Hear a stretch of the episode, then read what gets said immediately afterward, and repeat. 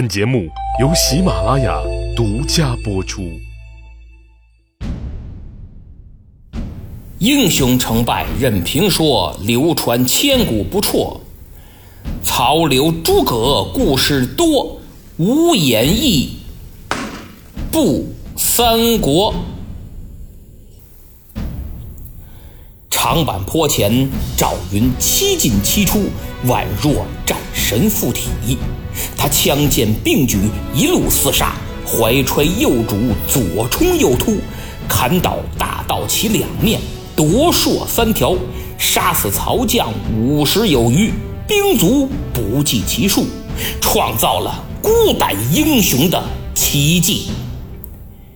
抛开演绎本身不谈，我们来分析一下现实中赵云有没有可能做到小说里的。这个情节呢，我个人认为应该是可以的。首先，长坂坡之战是一次时间和距离跨度很长的追击战，战场情况相当复杂，小规模的运动战、遭遇战非常频繁。其次，当时曹兵属于分散游击的状态。并不像影视作品里演的那样密密麻麻排好战阵，等着赵云前来冲阵。那样的话，就是一百个赵云，恐怕也万难活命啊。所以我感觉吴宇森导演的《赤壁》里长坂坡的情节还是比较靠谱的，而见龙卸甲就类似于武侠小说了。再者，冷兵器时代。装备上，士兵和战将就不在一个等级，而且虽然此次追击刘备的也大多都是骑兵，但无论是武功还是身体素质，也都和赵云这种超一流的猛将不在一个水平线上啊。更何况长期的军旅生涯使赵云具有丰富的军事经验，有助于他对形势的预判和临机决断。赵云不可能傻到哪儿人多往哪儿跑，他也是往人少的地方跑。一开始冲进去是为了救人，等救了阿斗之后就是突围了。说白了，他的目的是跑，不是杀敌。所以在当时那种混乱的状态下，还是有可能做到的。那么，又有人问了。说，既然这张合都能跟赵云战上十多个回合，其他如夏侯惇、夏侯渊、张辽、许褚等等猛将，怎么没见出面围攻赵云呢？哎呦，您怎么忘了？我刚才不是说了吗？这是一场长距离的追击战，这帮人也都各有各的分工任务，在没在长坂坡都两说呢。所以没出现呢，很正常。这么一来，当时的曹家众将和赵云相比，就好像是狮子和羚羊。哎，没错，曹家众将是狮子，赵云是羚羊。对于狮子来说，追得上就追，追不上就拉倒，顶多也就饿一顿的事儿。但对于羚羊就完全不同了，他必须拼命的跑，拼尽全力，否则被追上就没命了。这就是本质的区别，唯一不同的是这只羚羊有点猛啊，跑得太快，劲儿也太大，狮子根本追不上，就算追上了也摁不住。类似的事件发生在明末崇祯年间。猛将曹文昭征讨农民军，他曾仅率一千关宁铁骑追击数万农民军，经常上演类似长坂坡赵云孤身杀入敌军，左冲右突的好戏。人家赵云是偶尔上演一次也就罢了，因为常在河边走，总是要湿鞋的。但曹猛人演上瘾了，嘿，最终。就战死在了乱军之中。如果您对这段故事感兴趣，敬请移步我另一张专辑《明末清初那些事儿》。好，现在镜头再次转回长坂坡。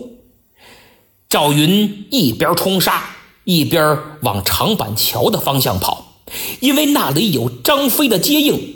眼瞅着马上都快到了，忽然身后金鼓大作，一队人马风驰电掣追击上来。赵云赶紧给胯下马两鞭子，想甩开追兵不打了，但这马实在是累了，再怎么也提不了速。子龙就听见后面有一员将追得挺快，几乎都马头衔马尾了，没办法，他只能回身应战。等转过来定睛一看，正是荆州降将文聘。赵云哪有心思恋战呢？此时他是连人带马已然精疲力尽，更何况怀里还有阿斗呢。打了这么半天，伤没伤着幼主啊？心里没底。于是招架了几个回合，就拨马便败。文聘心中大喜呀，还以为自己真的杀败了赵云。他一催坐骑，快马加鞭，是穷追不舍。赵云一边跑一边抬眼向前观瞧，隐约中已然能看见长板桥了，还有横枪立马的张飞。他大叫一声：“翼德，助我！”哎呦！张飞机灵一下子，原来远处跑来的那员将是子龙啊，后面一堆人追呢。张飞赶紧催动乌骓马上前接应，四弟休要惊慌，某家在此。二人这马一照面，张飞把大枪往后一指，那意思往那边跑。赵云这马都没减速，像一阵红旋风一样就过去了。怎么红旋风啊？嗨，杀了那么老半天，本来是银盔银甲亮银枪。现在浑身上下连人带马全让血给染红了。看着赵云过去了，张飞这悬着的心算放下了。他转过马来，环引圆睁，剑眉倒竖，横过丈八蛇矛，就拦住了文聘的去路。咱们暂且按下长板桥的张飞不表。单说子龙马不停蹄，按照三将军指引的方向，又跑出去二十余里，终于在一片树林边见到了主公刘备。赵云打算翻身下马，可马蹬没沾力，就险些跌落下来，因为太累了，他通身是汗，两条腿酸得直抖啊！众人急忙上前搀扶。就见赵云颤抖着，小心翼翼地从怀中抱出了阿斗，然后扑通一声跪在刘备面前，双手托着幼主举过头顶，流着眼泪说道：“主公，都是赵云失职，连累糜夫人死于乱军之中。”幸而救得幼主逃脱，适才在乱军中尚能听到幼主哭泣，不知此时尚安见否？刘备感动的眼泪吧嗒吧嗒吧嗒直往下流，他接过阿斗，却见儿子不仅毫发无伤，而且正在酣睡，面色红润呢，对刚刚经历的生死关头毫无感知。看看熟睡的幼子，再看看累得瘫软在地的子龙，哎，就为了这么一个黄牙庶子，险些折损我一员上将。儿啊，阿斗，我要你何用？说着话，刘备砰就把阿斗扔地上了。就这一下子。不仅把阿斗摔得哇就哭了，身边的这些人也吓了一跳，赶紧抢着把孩子抱起来，看看摔坏了没有。大家都被刘备此举感动了，更加认定我们的老板重视人才，爱惜人才，值得为其忠心效力。赵云当即表示，虽肝脑涂地，也难报答主公的。知遇之恩，这便是后世那句有名的歇后语：“刘备摔孩子，腰买人心。”对此，比较普遍的一种看法是，刘备长相异于常人，除了大耳垂肩外，还双臂过膝，俩手抱着孩子，稍微一猫腰，几乎差不多是放在地上的，哪儿算得上摔呀？真要摔的话，肯定是双手高高举起，用力往地上砸。就像当年秦王政命人灌死他娘和嫪毐的两个私生子一样，若真如此，估计阿斗当场就得气绝身亡。所以这个举动就是彻头彻尾的作秀，压根儿就没想摔。对于这种说法呀，我必须站出来为刘皇叔说句公道话了。在当时的环境和状态中，刘备的举动是非常可以理解的。要知道，自打他的祖宗汉高祖刘邦以来，兵败之时抛妻弃子那是家常便饭，这是他们家的光荣传统。形势所迫，虽然老婆死了还可以再娶，孩子没了也可以再生，留得青山在，还怕没柴烧吗？但像赵云这样的上将，关键时刻真能力挽狂澜，救自己于绝境，那可是折损一个少一个呀。当年曹操宛城战张绣之时，若身边没有典韦这样的猛将保护，就算把曹昂、曹丕、曹植都带上，又有何用呢？恐怕早已被张绣乱刃分尸了。哪儿还有今日的曹丞相呢？如果青山都没了，哪儿找柴火烧去？伟大领袖曾经教导我们，具体问题要具体分析。从新野一战到现在，刘备有没有做过秀？有没有过假仁假义？包括他日后借荆州取西川，是不是我们常说的？真流氓假仗义呢，不好说，真的不好说呀。我之前就分析过，刘备也好，曹操也罢，都是政治家，他们的一举一动、所作所为，其真实性和目的性是无法绝对分开的。喊的口号、高举的主义，都是为实现自己的理想抱负而服务的。正所谓手段和过程并不重要，甚至名声和信用也不重要，结果最重要。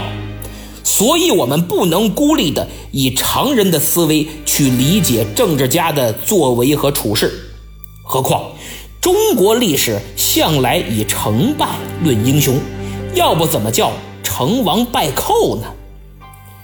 在此。我也要吐槽一下糜芳同志，还没搞清楚事实的真相，就急忙向领导报告赵云投敌去了，这是非常主观的臆断，也是我们常人很容易犯的错误。只是片面的，仅凭自己的主观判断，就轻易的给事件本身下结论、定性质，这是非常可怕的处事方法。轻则打脸，重则对形势严重误判，后果不堪设想啊！在网络发达的今天，我们眼见都未必属实，更何况道听途说呢？所以遇事要冷静，要学会独立思考，学会严谨分析，学会全面剖析问题，学会透过现象看本质。只有这样。才能使自己在处理问题上占得先机，而作为领导，接收信息还要全面，不能只听一面之词就马上形成判断、做出决策，这样只会让自己处于被动的局面。每个人的认知水平都不在同一个层面上。更何况，一个人在描述一件事情的时候，总会不由自主地把自己的主观想法夹杂在其中，这就给领导做出正确决策设置了无形的障碍。因此，全面的看待问题才是王道。刘备这一败，糜夫人不幸死于乱军之中。不过好在大将赵云舍命救出了未来的接班人，刘使君又通过摔孩子大大提升了队伍的凝聚力。关羽和诸葛亮远在江夏，那么这个时候只剩张飞了。请大家把目光聚焦在二十里外的长板桥头，此刻。张飞仅带领二十几个军校，面对汹汹杀来的曹兵，这本毫无悬念，任何人眼中都无异于螳臂挡车、以卵击石。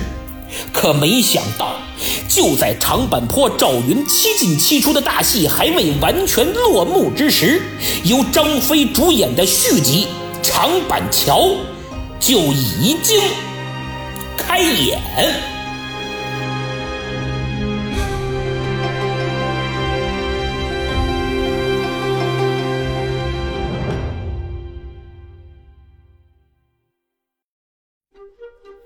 千古一衰讲完了，不知道拉菲老师的分析各位还满意吗？其实由于内容有限呀，拉菲老师最近又很忙，远没有把它说透。不过没关系，抛砖引玉就行，能够激发各位更好的见解和独到的看法，就是我们的胜利。上期抢到沙发的是子豪小天王，恭喜啊！不知道您评分没有？没有的话，赶紧评一下。呃，为了让大家更好的理解，我每期节目都用了时刻功能，节目主页就能看到，重点段落都用《三国演义》的原文，再配上插图。我想很多朋友已经发现了，这插图啊，就是咱们小时候《三国演义》连环画的内容，满满都是回忆呀。如果有想重温小人书、重回童年的朋友，可以点击购物车图标前去查看，也可以点击主播头像进入主页，去我的店铺看看有没有适合的，敬请购买支持一下。现在说几位求点名的朋友，第一位是小朋友，您的用户名儿；第二位是和平精英，全海岛最强。第三位是十一岁的小学生，名叫一八零九幺八八 R D O O，他留言说已经三连。哎呀，看来小朋友的素质很高啊，让那些没评分点赞的成年人们都有点汗颜呐。梁哥来了，说音乐配合的很好，确实，咱们这节目如果你安安静静的戴个耳机好好听，那感觉绝对不一样。木头零七二五说想加下粉丝群，哎，他已经加进来了。如果还有谁想进群的，可以私信我，我会把微信群二维码发给您。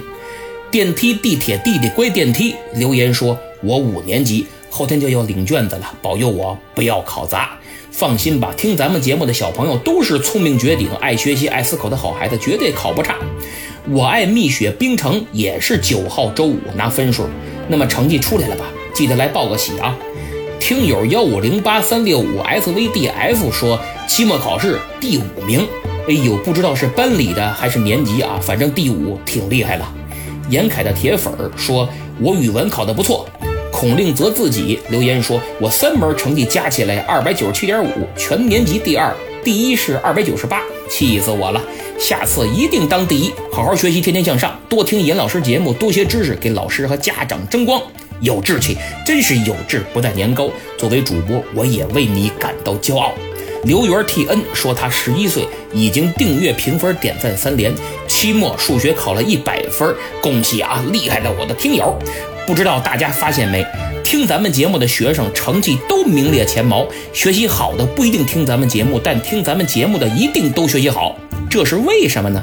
我知道，但还是不说了，请各位自己思考一下，也可以评论区留言讨论啊。当然，我想考试前给本专辑点赞、评分和转发，也确实给他们带来了好运气。这就叫赠人玫瑰，手有余香。你们善待了我，运气自然不会差。